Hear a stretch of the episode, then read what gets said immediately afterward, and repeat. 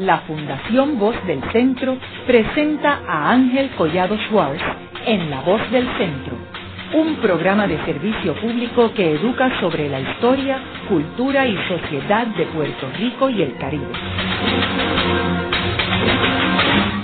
Saludos a todos. El programa de hoy está titulado María de las Mercedes Barbudo, la primera mujer independentista de Puerto Rico que vivió del 1773 al 1849. Hoy tenemos como nuestra invitada la doctora Raquel Rosario Rivera, quien es profesora de humanidades en la Universidad de Puerto Rico del recinto de Bayamón y quien es la autora del libro María de las Mercedes Barbudo, primera mujer independentista de Puerto Rico.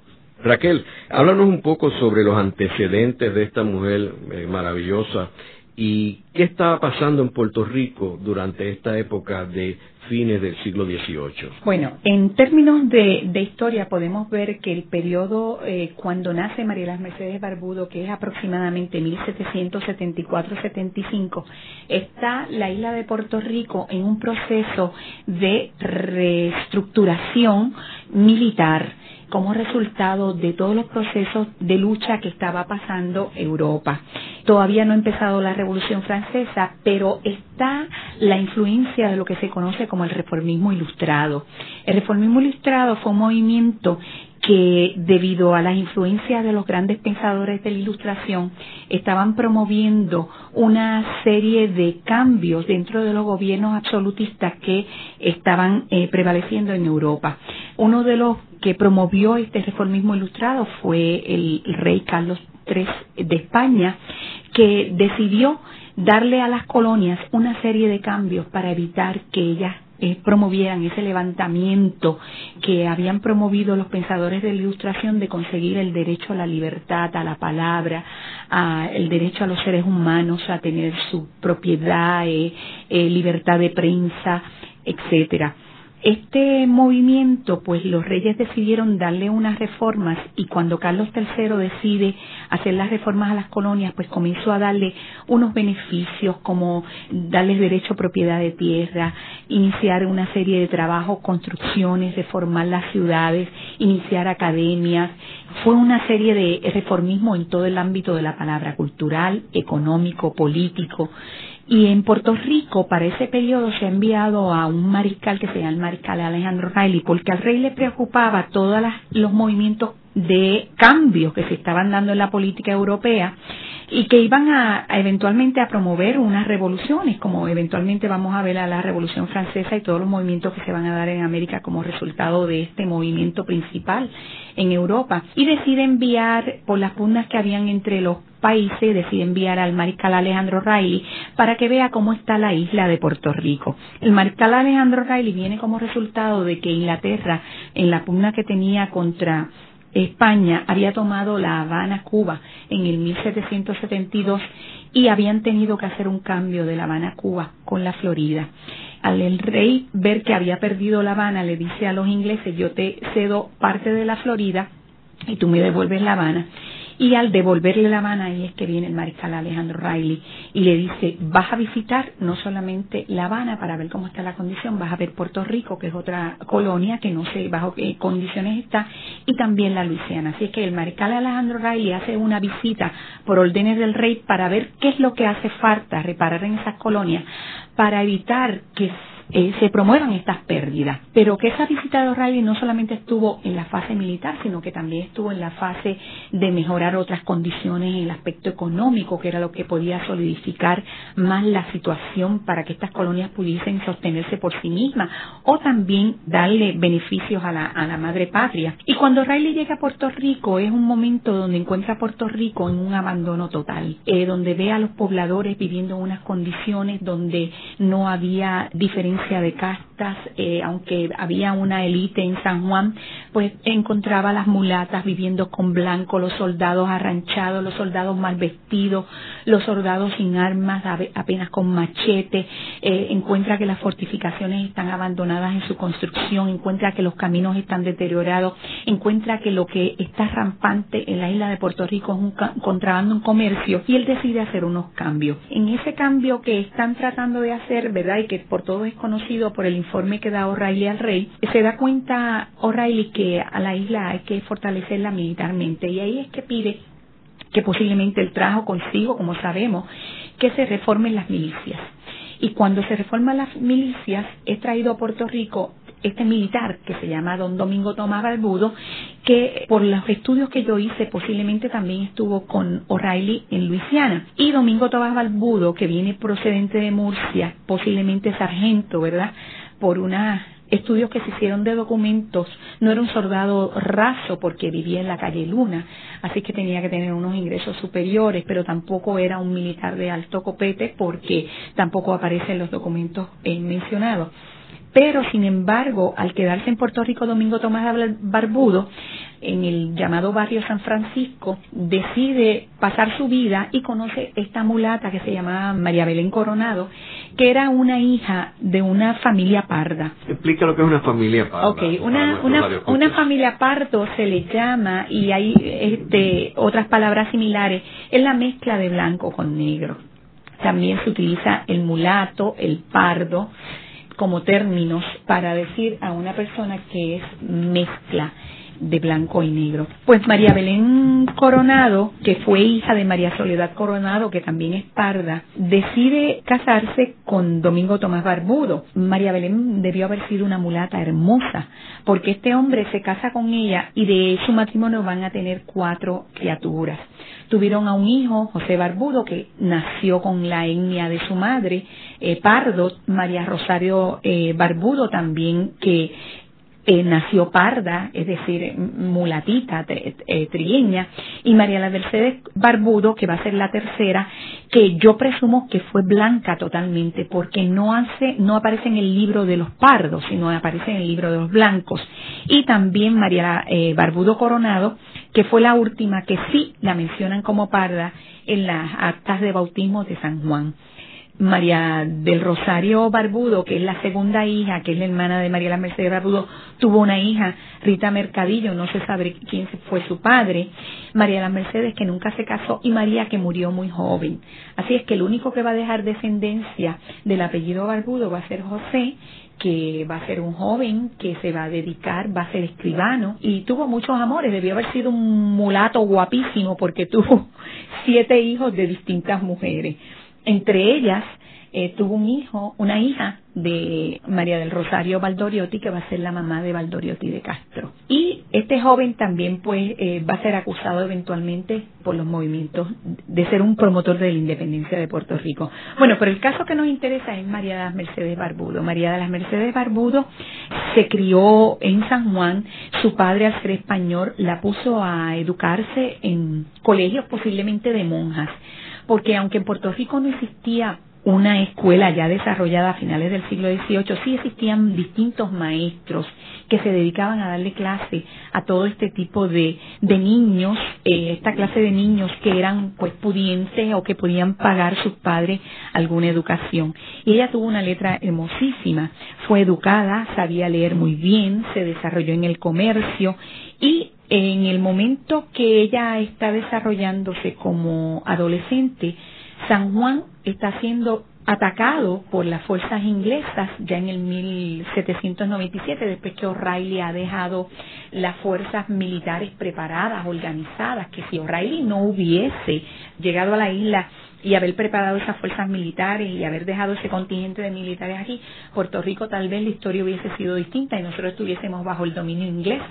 Así que cuando ocurre el ataque de 1797 por las pugnas que está habiendo en, Europa, porque España se unió a Francia, Inglaterra era su enemiga, pues los ingleses vinieron y atacaron a Puerto Rico. Gracias a esta defensa que hicieron los puertorriqueños y los españoles de la isla, pues los ingleses no pudieron tomar la isla de Puerto Rico. Y en ese momento que están ocurriendo esos ataques, Mariela Mercedes es ya una joven. Su hermano José Barbudo, todos los hombres tuvieron, incluso su padre, tuvieron que ir a la defensa del ataque de San Juan, que se dio por distintas partes, desde Sagrado Villa Palmera, Sagrado Corazón, todo el viejo San Juan. Y usted sabe que el pintor Campeche hace una obra sobre el ataque de San Juan, que los ataques fueron por diversos puntos de la isleta y de la, de la isla grande. Hicieron una defensa extraordinaria y los ingleses tuvieron que abandonar dejando los cañones y, y barriles y toneles de pólvora en las costas de, de las playas del condado y de Villa Palmeras por ahí. Raquel, tú mencionabas de que María de las Mercedes fue una niña educada, ¿verdad? Porque estuvo Correcto. fue a la escuela. ¿Era normal que las niñas recibieran educación como esa? No. Por lo general, las escuelas eran dadas a los varones y la educación que se hacía se daba especialmente para los varones, es verdad, porque la, en las niñas había que tener mucha cautela a la religiosidad de la época y las únicas que permitían que educaran a las niñas eran las monjas.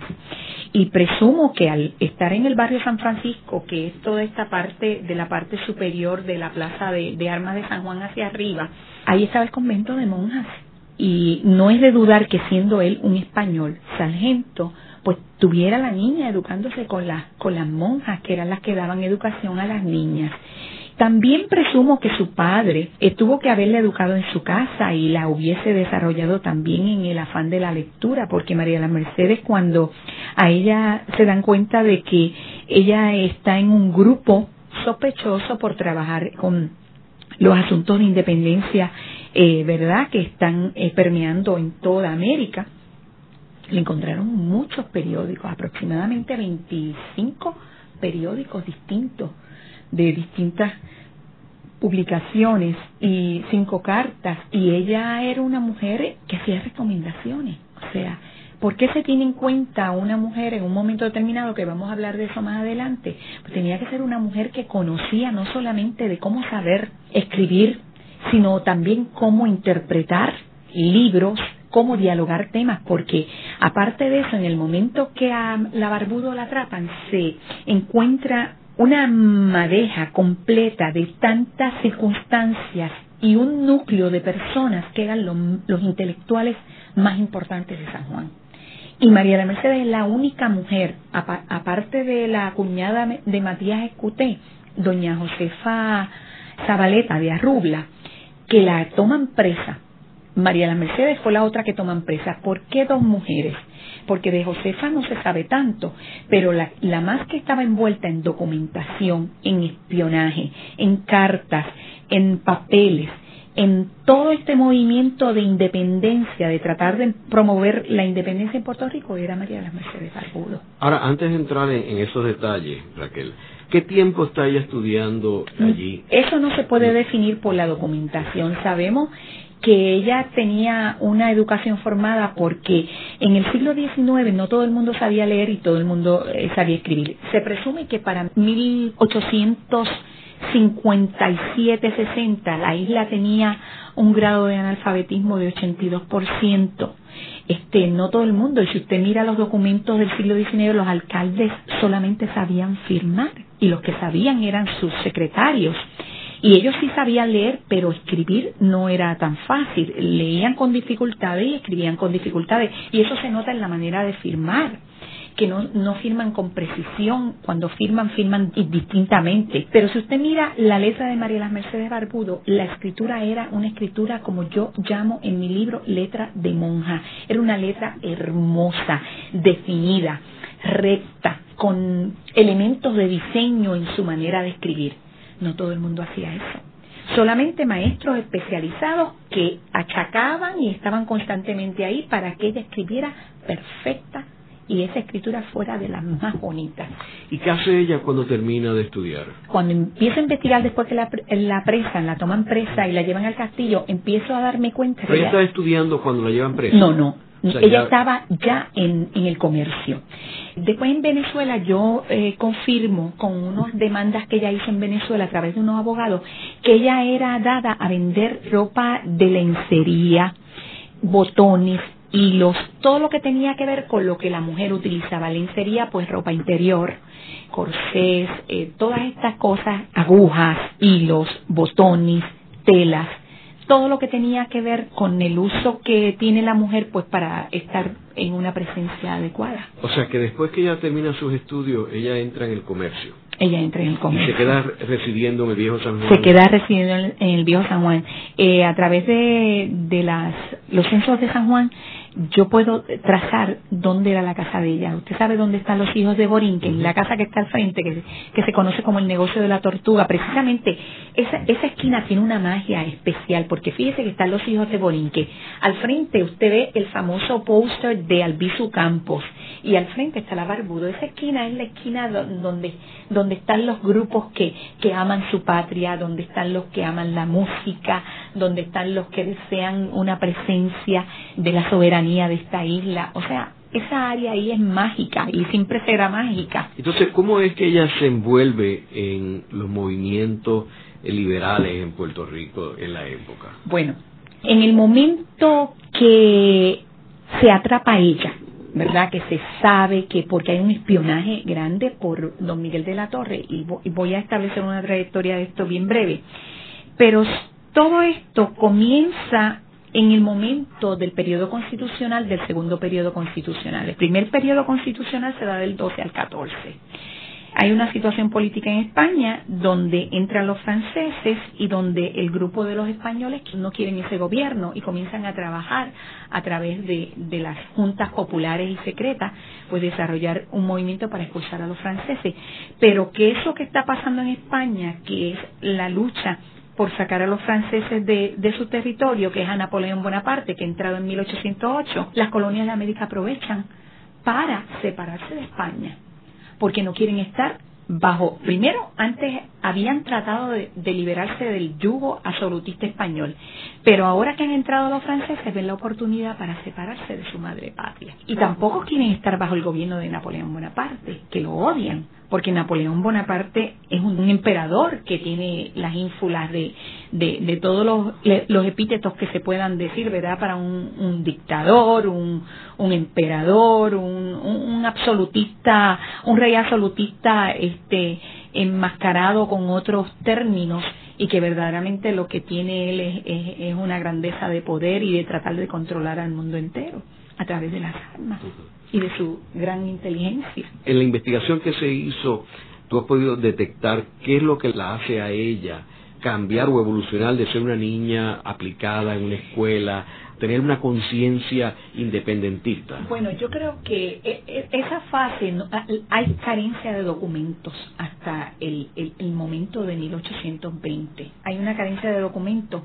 o sea que el primer documento es cuando la arrestan. Sí, el primer documento cuando la arrestan y cuando comienza a tramarse a través de la investigación que se hicieron en los archivos, los documentos de espías, comienzan a encontrarse las cartas, cuando uno comienza a buscar, comienza a entrelazar todo ese periodo, porque verdaderamente el, el proceso de independencia de Puerto Rico se inicia en el momento en que Ramón Power sale para las Cortes de Cádiz, cuando los vecinos de San Germán le mandan una carta a Powell y le dicen, envíe esta comunicación al rey, que si en caso de que no vuelva el rey a tomar el poder, que de esta isla independiente. O sea, ya San Germán tenía unas, unas claras ideas de un nacionalismo y de un independentismo. Lo que pasa es que no había ese esa compenetración total y global de la isla de Puerto Rico hacia un movimiento independentista, pero de que existía un interés de que si España, el rey de España no volvía a su poder, la independencia la querían y ya se estaban viendo esos indicios. Haremos una breve pausa, pero antes los invitamos a adquirir el libro Voces de la Cultura con 25 entrevistas transmitidas en La Voz del Centro. Procúrelo en su librería favorita o en nuestro portal.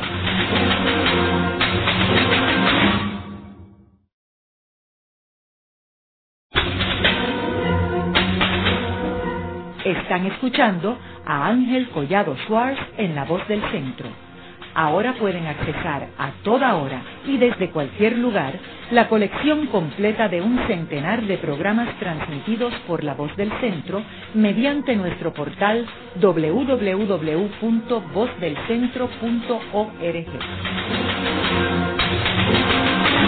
Continuamos con el programa de hoy titulado María de las Mercedes Barbudo, la primera mujer independentista de Puerto Rico. Hoy con nuestra invitada la doctora Raquel Rosario Rivera, quien es profesora de humanidades de la Universidad de Puerto Rico del recinto de Bayamón y quien es autora del libro titulado María de las Mercedes Barbudo.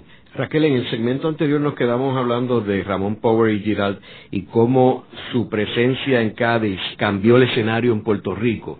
Síguenos hablando sobre ese tema. Bueno, eh, es importante eh, lo que hace Ramón Pau y Giral eh, una vez es escogido en una terna, ¿verdad?, para representar al pueblo puertorriqueño en las Cortes de Cádiz. Las Cortes de Cádiz se hacen, es un gobierno popular, una junta secreta que se hacen para tratar de mantener el gobierno absolutista español o el gobierno de poder de España de una manera secreta, porque quien estaba gobernando España desde 1808 era Napoleón Bonaparte, en este caso su hermano José Bonaparte, los franceses tenían un control militar sobre España, así que ellos deciden irse al sur de España y para no perder el control de las colonias deciden hacer una junta donde participen representantes de todas las colonias y dieron instrucciones de que cada colonia hicieran unas juntas de pueblo y eligieran un representante. En el caso de Puerto Rico, el gobernador Salvador Meléndez Bruna, junto con Arismendi, dijeron no podemos permitir que el pueblo eh, tome poder porque sería darle eh, libertad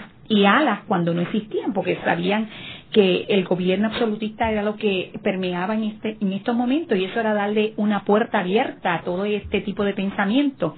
Eh, así es que deciden ellos, en la Junta Administrativa y, la Eclesiástica, escoger a Ramón Power. Ramón Power se había destacado en barcos, eh, en los movimientos de tratar de expulsar a los franceses de Santo Domingo y era una persona muy educada, hijo de una hacendada, tenía conocimientos, eh, era una persona de, una élite social de alto copete y por lo tanto era la persona más idónea. Así que él lo escogen y cuando Ramón Power va a ir a las cortes, la Junta de San Germán le pide a Ramón Power en un escrito de que le deje saber a la Junta que si España no llega a retornar nuevamente al absolutismo, que dejen a esta isla libre.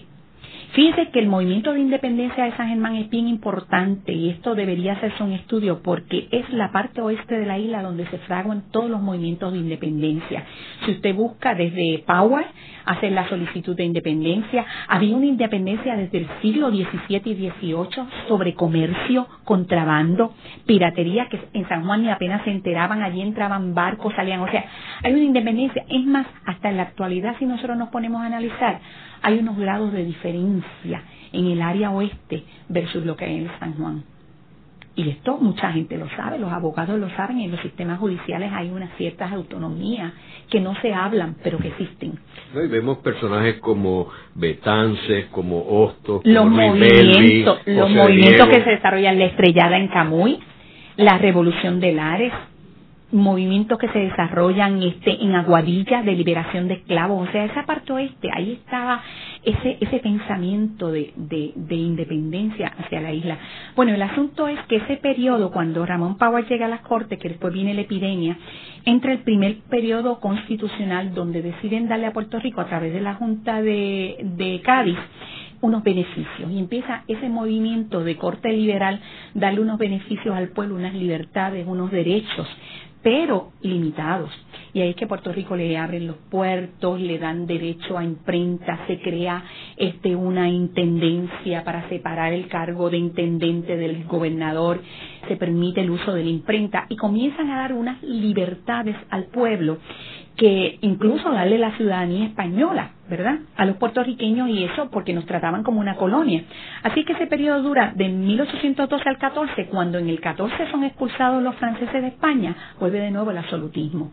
Y esa sensación de gusto y de placer que había dado ese primer periodo constitucional quedó marcada por un corte tan dramático porque al volver el rey Fernando al poder, subir el, el rey Fernando al poder, le cortaron todos esos derechos y vuelve de nuevo un absolutismo acérrimo, fuerte. ¿Qué pasa? Cuando deciden los ejércitos, eh, empiezan los movimientos de Venezuela de independencia, que el rey decide enviar al ejército de Morillo con un contingente de más de 15 mil soldados, entre los que van es el famoso don Miguel de la Torre.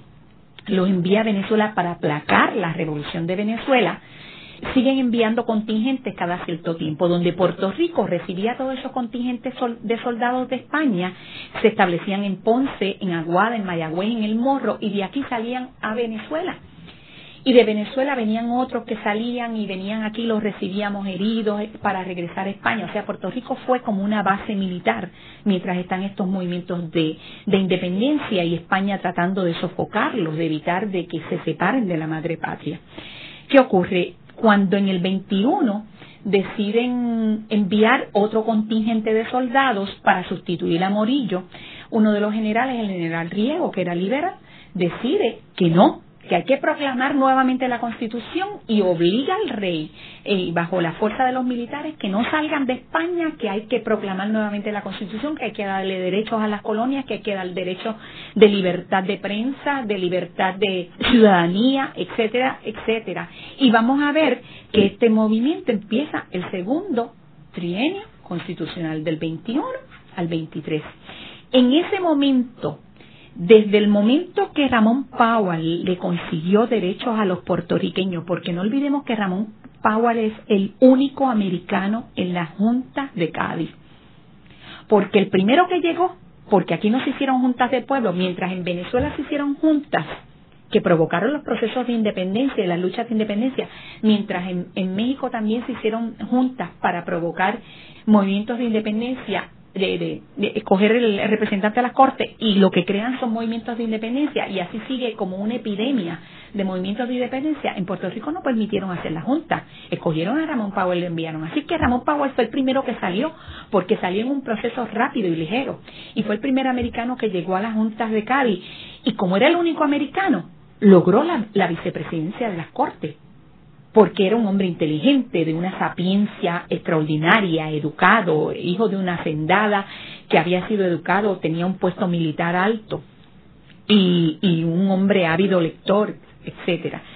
¿y qué estaba pasando con María de las Mercedes mientras estaba sucediendo todo eso? Bueno, María de las Mercedes tenía que tener aproximadamente como unos 36 años, 37, y ella estaba encerrada en una serie de de procesos y de ayudas familiares. Ella tenía una hermana que estaba enferma, que tuvo seis enfermedades distintas y que desde el año 1805 estaba en cama. Ella tenía un hermano que ayudó a que adquiriera la, la, profesión de escribano. Para ser escribano público, que se ganaba muy bien en salario, había que pagar mucho dinero, prácticamente el precio de una casa, para poder ser escribano. Pero como él era pardo, tardaron en darle la aprobación para que ejerciera ese cargo. Y ella está dedicándose a, a enterrar a su madre, a cuidar a su hermana, a, a sostener a, a los hijos de, de su hermano, que era un hombre muy mujeriego, a ayudarlo. Le compró una finca en Trujillo para que él se fuera para allá, ejerciera el cargo. ¿Ella no se casó? Ella nunca se casó. Ella tuvo eh, sirvientas a su cargo, pero nunca se casó. Yo creo que fue una mujer que se dedicó a su familia y a su patria. Ella tenía unas ideas muy claras, ella sabía lo que quería, ella sabía que Puerto Rico estaba, era San Juanera, ella estaba en el centro de todo movimiento político militar y no solamente al ser una ávida lectora, ella sabía lo que estaba pasando en Europa, ella sabía lo que estaba pasando en Venezuela, ella sabía lo que estaba pasando en México, ella tenía contacto con las personas más eh, conocidas de San Juan, más educadas. Los amigos de Barbudo no son gente común. Estamos hablando que los amigos de la Barbudo son casi todos los que son miembros de la sociedad que había mandado a crear Power, la sociedad económica de amigos del país que después se va a convertir no solamente en la Sociedad Económica de Amigos del País, porque la Sociedad Económica de Amigos del País tenía la función de ir directamente a trabajar con aquellos elementos que fortalecieran la economía de la isla para hacer la isla una isla productiva en todo el sentido de la palabra. Porque usted sabe que los pueblos que tienen problemas económicos, ahí es que empiezan los problemas políticos. Y, y esa era una función de la sociedad económica de amigos del país, aparte de promover una cultura, ¿verdad? Pues todos los que eran miembros de la sociedad económica de amigos del país, que eran intelectuales y personas muy educadas, van a ser los amigos de la Barbudo y eran independentistas. Muchos de ellos habían estado estudiando en Europa y tenían tendencias liberales. Ahora, pero esto del liberalismo, porque yo utilizo el término indistintamente en el libro, y ha sido malinterpretado por mucha gente porque el liberalismo como tal, como pensamiento político, tiene su raíz en la ilustración y el liberalismo tiene muchas vertientes. El del liberalismo sale el autonomismo radical Del liberalismo sale el separatismo, del liberalismo sale la corriente, la liberal. Pero la liberal tiene distintas vertientes y no va a ser hasta los movimientos de 1848, vamos a decir a partir de los movimientos de 1830, que comienzan a establecerse los liberales. Pero ¿qué es lo que buscan los liberales? derechos de palabra, derecho de libertad de prensa, derecho de tener este ley fair, dejar hacer, déjame hacer lo que yo quiero en el comercio. O sea, si vamos a ver el liberalismo está basado en un principio de libertad y el separatismo. ¿En qué, ¿En qué está basado? En el principio de libertad, de libertad, pero la diferencia entre el liberalismo común que en esta época están tratando de definirse porque son movimientos que están luchando con un movimiento que es longevo, que es el absolutismo, y pedirle a los reyes que le den unas libertades a los pueblos. Sea, estamos hablando de que el proceso liberal empieza con la ilustración y va empezando a tener unas ramificaciones y no se viene a solidificar, yo diría, para mí, en mi criterio, entre 1830 y 1848, que ya vemos los movimientos de Italia y los movimientos de protesta franceses como Giuseppe, Garibaldi, eh, todos estos movimientos que se desarrollan en Italia y en la propia Francia, que entonces sí deciden unos cambios dramáticos dentro de esa política liberal.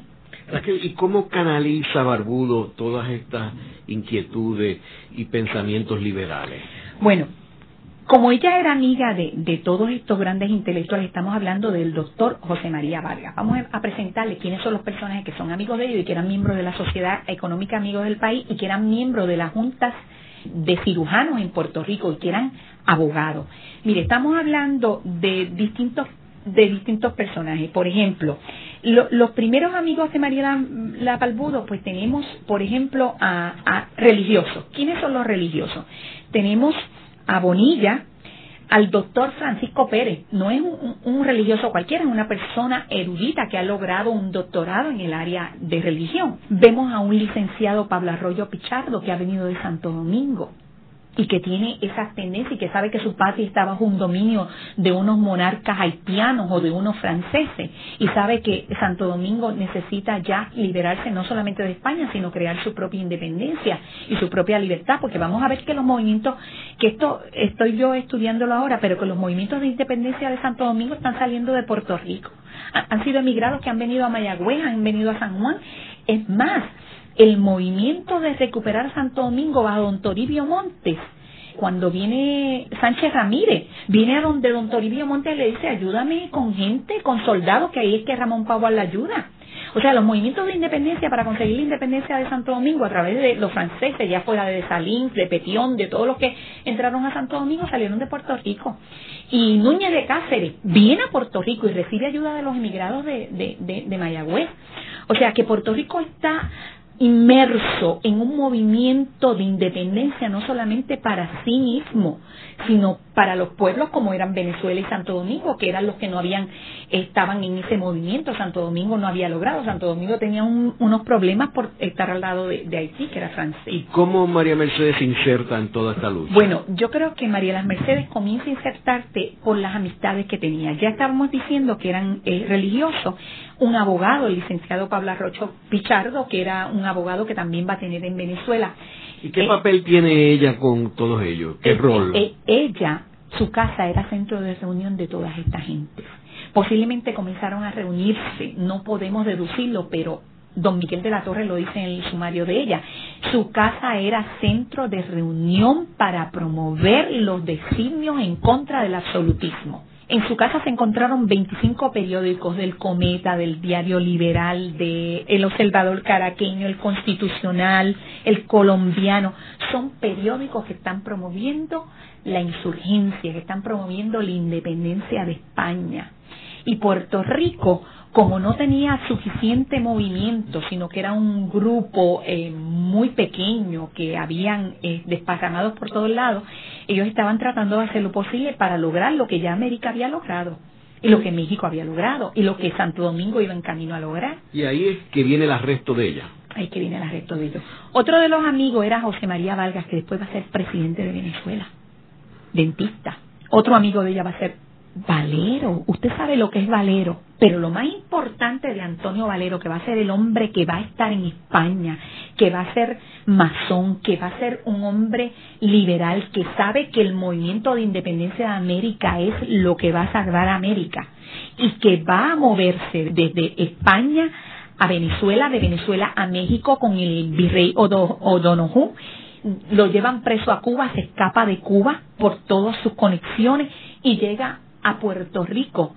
¿Y sabe quién lo recomienda para ir a Venezuela? ¿Cómo es posible que una mujer que no tuviera el poder ni la fuerza intelectual estuviese recomendando a un hombre como Antonio Valero? Y las cartas que le cogieron, le tomaron a ella dentro de, de su, está diciéndole José María Rojas, que quién era José María Rojas, un individuo que estuvo en Puerto Rico, pero después va a ser administrador de la Guaira. ¿De quién? De nada menos que de las fuerzas de Simón Bolívar, porque él controlaba la economía de todas las armas que llegaban, los dineros que llegaban, para entonces distribuirlos hacia donde era que se, ese... ¿Cómo ella va a ser el que le escribe las cartas de Venezuela a ella para promover la independencia en Puerto Rico y ayudarla y seguir enviándole cosas y documentos? Era José María Rojas, un hombre importante en el, en el de que tenía Simón Bolívar. ¿Y cómo es posible que María las Mercedes recomiende a un Antonio Valero, que va a ser uno de los militares más importantes dentro de, la lucha insurgente de Venezuela? Valero está inscrito en las paredes de los monumentos de Venezuela como uno de los que más luchó por la independencia de Venezuela.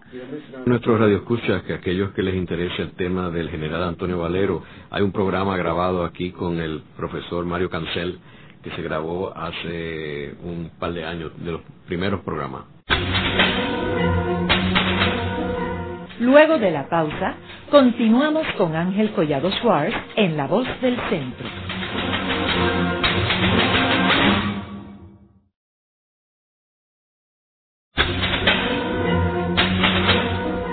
Regresamos con Ángel Collado Schwartz en La Voz del Centro.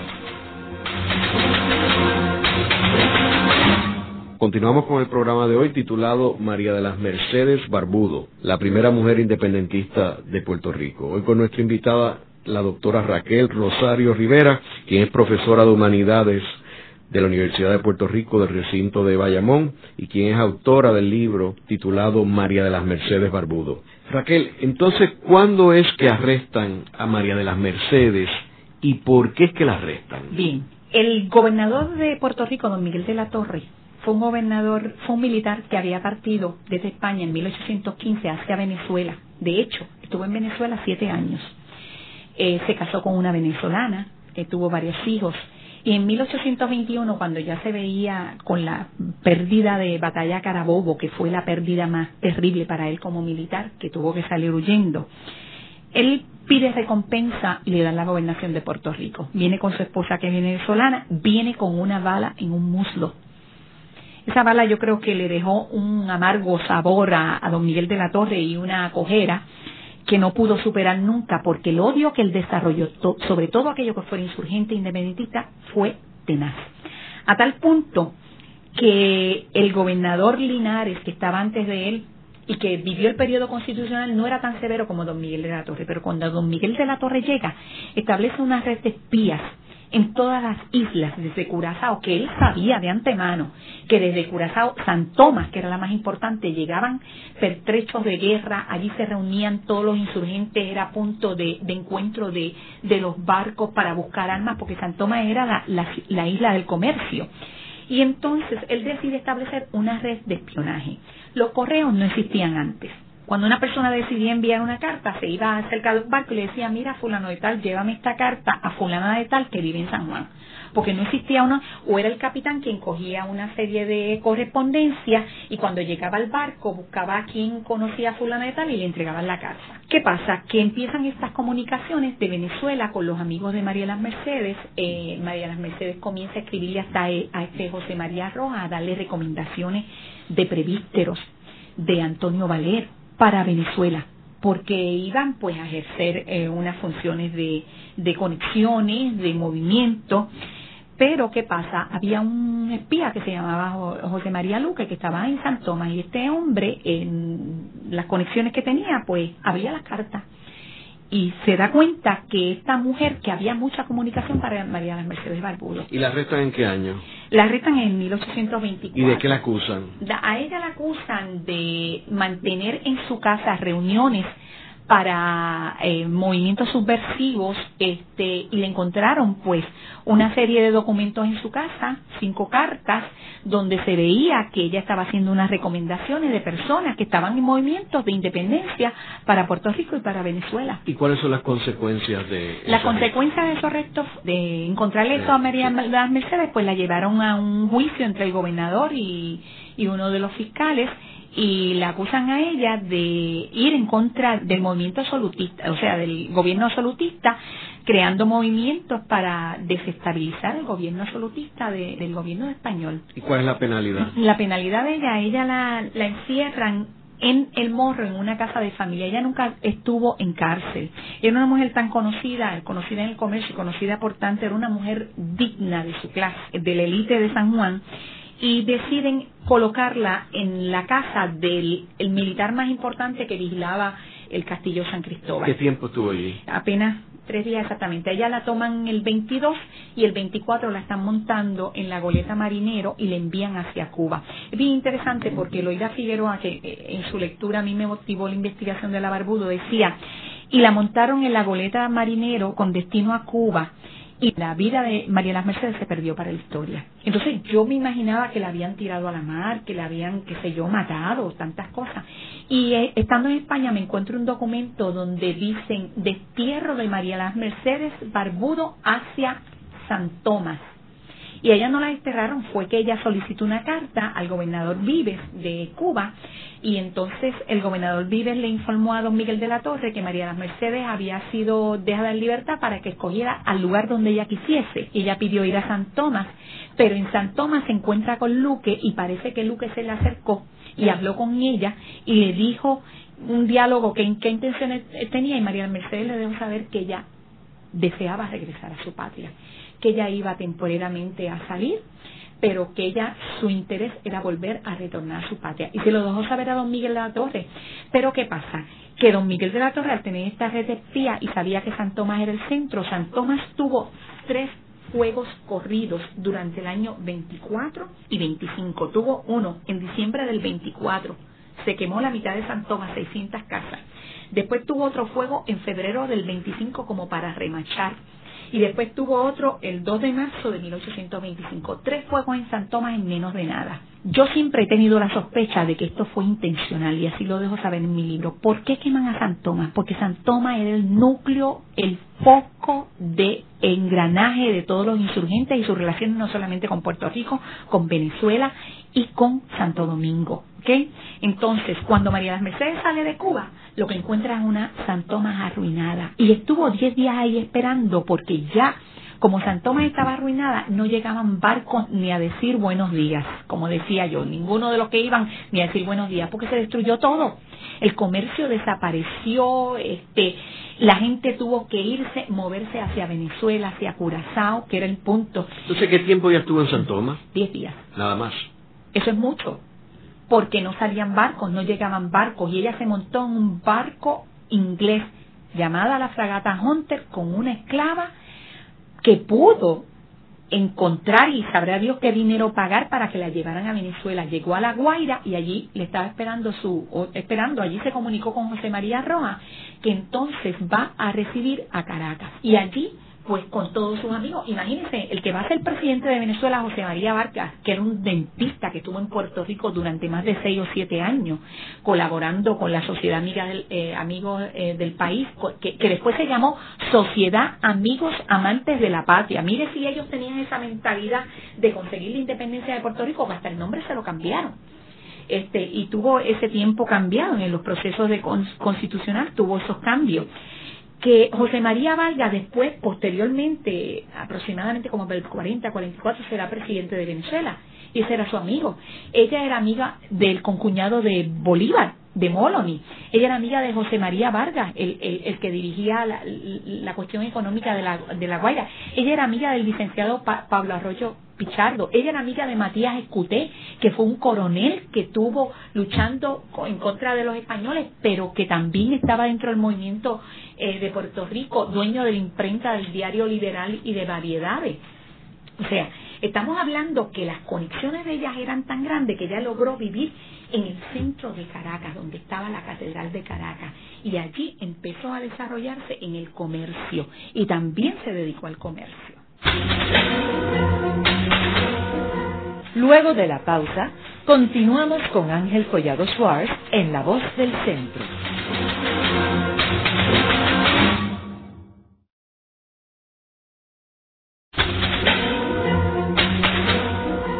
Continuamos con la parte final de La Voz del Centro con Ángel Collado Schwartz. Pueden enviarnos sus comentarios a través de nuestro portal www.vozdelcentro.org. Continuamos con el programa de hoy titulado María de las Mercedes Barbudo, la primera mujer independentista de Puerto Rico. Hoy con nuestra invitada, la doctora Raquel Rosario Rivera, quien es profesora de Humanidades de la Universidad de Puerto Rico del recinto de Bayamón y quien es autora del libro titulado María de las Mercedes Barbudo. Raquel, en el segmento anterior nos quedamos hablando de ya cuando María de las Mercedes entra a Venezuela. Ella llega en qué año a Venezuela y cuántos años se queda de su vida en Venezuela. Ella sale de Puerto Rico, para hacer un resumen, ella sale de Puerto Rico el 22 de octubre de 1824 llega a La Habana y la colocan en la casa de las recogidas, que era una casa para mujeres eh, de poca moral o mujeres que habían cometido algún acto en contra de la moral o del gobierno de España. Y va a estar en Cuba desde el 24 de octubre y sale hacia Venezuela el primero de mayo de 1825. Es decir, ella estuvo seis meses en esa casa de las recogidas en Cuba, como es una prisión para mujeres vigilada. Y entonces llega a San Tomás, está 10 días en San Tomás y llega a La Guaira, Venezuela, donde su amigo José María Rojas lo va a contactar y se ubica en el mismo centro de la ciudad de Caracas. ¿Y qué hace ella allí en Venezuela?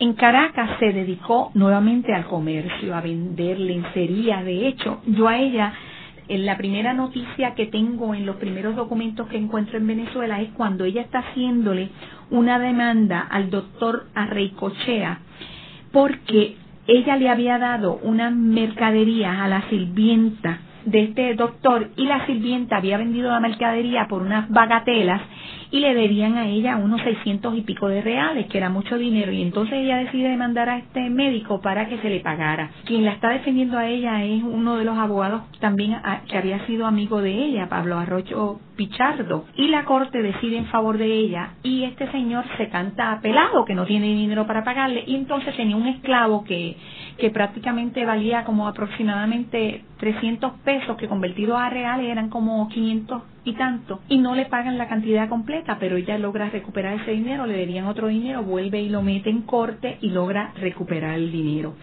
Ella obviamente tenía muchas conexiones en Venezuela, sigue en el comercio y va a dejar esa continuidad de comercio, la tiene, tiene sigue teniendo los contactos con sus amigos de Venezuela, porque Matías Escuté, Pablo Arroyo Pichardo, Bonilla, todos los amigos que ella mencionaba en la carta y que participaron de ese movimiento pro independencia de Puerto Rico, se han movido para Venezuela y están en Venezuela. Así es que ella mantiene contactos con toda esta gente poderosa, incluso con José María Valgas, que ya le mencioné que va a ser presidente de Venezuela y uno de los grandes precursores de la educación en Venezuela, de hecho es más conocido por eso. Y va a estar en ese contacto hasta que ella pues va a llegar pues el momento en que ella hace amistades con otros comerciantes de Venezuela toma por ahijado, como ha perdido esa relación familiar que tenía en Puerto Rico, porque su hermano José Barbudo, que es importante que sepan esto, a raíz de ella salir de Puerto Rico en octubre del 24, al año siguiente a su hermano lo acusan también de ideas de independentistas y de promover la independencia de Puerto Rico. Y él, pensando que María de las Mercedes se encontraba en Cuba, pide que lo trasladen a Cuba preso. Lo mandan a Cuba, a José Barbudo, su hermano, y cuando está en Cuba solamente está eh, unos seis meses más porque en marzo de 1826 lo envían para Cádiz lo envían un hombre sin dinero, los presos no era que le daban comida, tenían que buscar dinero para sostenerse en, las cárceles, él no tenía familia en Cádiz, por lo tanto llega en marzo y en junio murió. Y yo creo que lo dejaron morir de hambre, y así yo les pongo, porque no tenía quien pagar a los reales para sostenerse.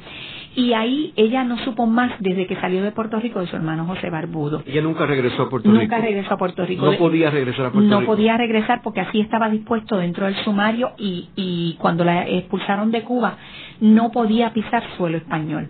Así que decide irse a Venezuela donde contaba con gente que podían ayudarla a levantarse nuevamente y ella se va a levantar, se va a dedicar al comercio, va a morir eh, sólidamente económicamente. Tenía, no solamente tenía la sirvienta que se llevó posiblemente desde Puerto Rico, Josefa Manrique, sino que va a comprar, ah, va a comprar posiblemente otra, otra esclava que se llamaba Mariana Martínez y ellas van a ser las que van a estar con ella hasta que fallezca a los 76 años. De hecho, cuando ella hace su testamento, que yo pude localizar el testamento y está eh, descrito en el libro, ella deja como herederas a estas dos sirvientas o amigas que ella tenía, eh, porque habla de sus compañeras, no la define como siervas así, pero Mariana Martínez sí era una esclava, era una esclava, y ella deja dinero a ella y le deja dinero a una ahijada que tenía de un comerciante, que era el, el, el señor José María Ponce, que era un comerciante muy poderoso en Venezuela. Ella va a ser enterrada el 17 de febrero de 1849, fallece en Caracas, va a ser enterrada en la Catedral de Caracas, donde verdaderamente eran enterrados las personas más pudientes, allí no eran enterrados. Venezuela tenía cinco iglesias, una para los mantuanos, comerciantes, los bolívares, como eran eh, la familia Bolívar. Todas las personas más poderosas de Venezuela eran como eran los, los Gárate, los Palacio, los Polos, los Llanes, los Gavier, es decir, los Aristiquetas, Estamos hablando de que todas las personas que eran enterradas en la catedral las personas de las familias elitistas, de los mantuanos de Venezuela, y ella está enterrada allí. Desgraciadamente yo no he podido localizar su tumba. No sabemos si está interna debajo de la catedral, porque en el momento que yo fui eso estaba eh, cerrado. Pero para ella estar enterrada en la catedral era porque tenía muchas conexiones. Recuerden que ella también tenía conexiones indudablemente con la familia de Simón Bolívar, porque los amigos de ella, Moloni estaba casado con una sobrina de Bolívar. Vargas fue presidente de Venezuela, Pichardo, licenciado. O sea, estamos hablando de las personas, la, élite de Caracas. Así es que ella va a ser enterrada ahí Perdió su contacto con toda su familia, jamás supo de su hermano José Barbudo, ni que falleció bajo las circunstancias, jamás supo.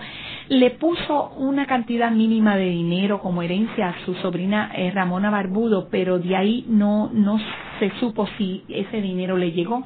Fue una cantidad muy pequeña, unos 25 pesos pero le dejó el grueso a esa hijada y a, las y a las sirvientas que estuvieron con ella hasta el fin de sus días. ¿Cuál tú dirías que fue la contribución más importante de María de las Mercedes Barbudo? Bueno, aquí hay que pensar que María de las Mercedes Barbudo fue una mujer fuera de su tiempo, fue una mujer que vivió a la vanguardia de su tiempo, en estos momentos donde Puerto Rico estaba viviendo unos cambios de mentalidad, unos cambios políticos, unos cambios económicos. María de la Mercedes se mantuvo vigente en esos movimientos, en esos cambios, para lograr tener amistades con un grupo poderoso intelectualmente en San Juan le dio a ella ser parte integral de ese movimiento. Y la contribución que ella nos puede dar fue, podemos resumirla en ese tipo de mentalidad, en ese tipo de actitud para que la mujer comenzara a abrirse camino ante una sociedad que estipulaba que la mujer tenía que estar dedicada a los asuntos del hogar y que la mujer no tenía la capacidad ni la mentalidad que tenían los hombres para poder expresar ideas y pensamientos definidos hacia lo que verdaderamente puede ser el amor patrio. Podemos resumir que María las Mercedes Barbudo abrió las puertas para que la mujer puertorriqueña se atreviera a luchar, a expresar, a definir lo que es la dignidad de ser puertorriqueño, de amar a su patria y defender todos los derechos para que tengamos una dignidad de vivir honrosamente en un país que es nuestro y gobernarlo con nuestros propios pensamientos, sentimientos hacia ese amor. En el programa de hoy hemos discutido la figura de María de las Mercedes Barbudo. Podemos decir en realidad que es la primera patriota puertorriqueña, una mujer que, como mencionó Raquel, abrió muchas puertas, que era una mujer de avanzada, a la vanguardia, y que es un extraordinario modelo para las mujeres del siglo XXI. Gracias, Raquel. Muchas gracias. Esta ha sido una producción como servicio público de la Fundación Voz del Centro. Los invitamos a sintonizarnos la próxima semana a la misma hora. Y recuerden que pueden adquirir el libro Voces de la Cultura en su librería favorita o en nuestro portal.